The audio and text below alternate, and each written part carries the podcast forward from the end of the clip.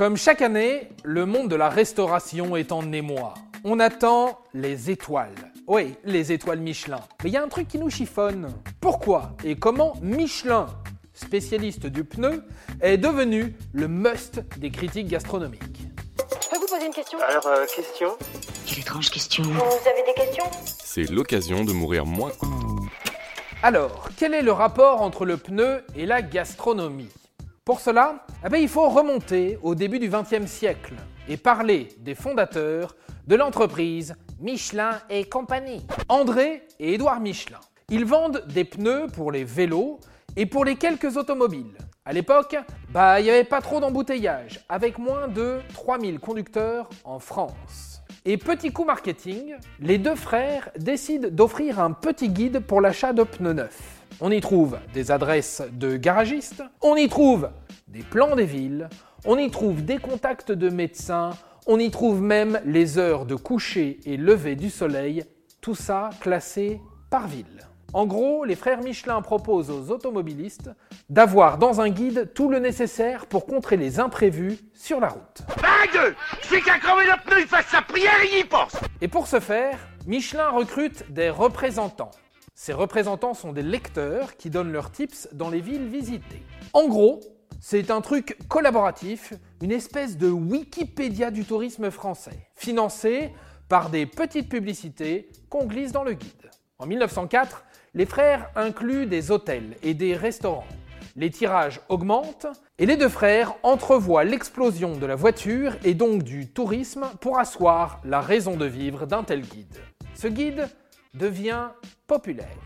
Et voilà, tu t'es payé une chouette voiture. C'est de la qualité, tu verras. N'oublie pas qu'il faut mettre la ceinture. En 1907, première révolution, les publicités disparaissent du guide pour assurer l'indépendance éditoriale de celui-ci.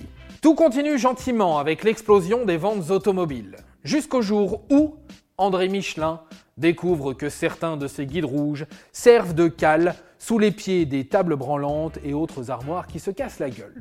Nous sommes en 1920 et grosse révolution, puisque, je cite, l'homme ne respecte que ce qu'il paye, la firme arrête de faire cadeau du guide et Michelin le met en vente. Ah ouais, j'ai déjà acheté le Michelin.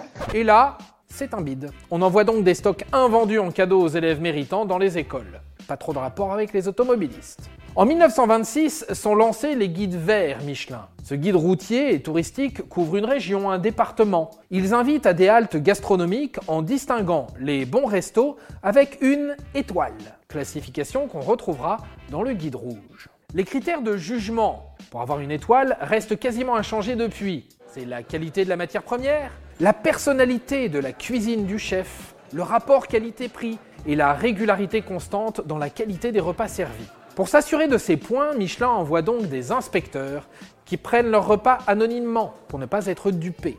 C'est absolument infect tous les jours, sauf le dimanche, jour de fermeture. Les deuxième et troisième étoiles apparaissent en 1930.